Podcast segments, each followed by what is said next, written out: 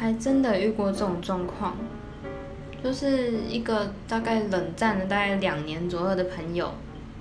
突然有一天就是，因为是我封锁他，然后我解封锁之后，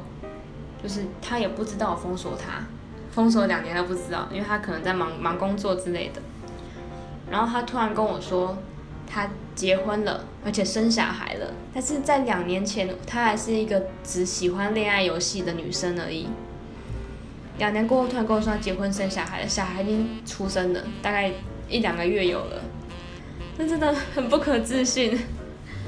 所以现在觉得什么事都有可能发生的。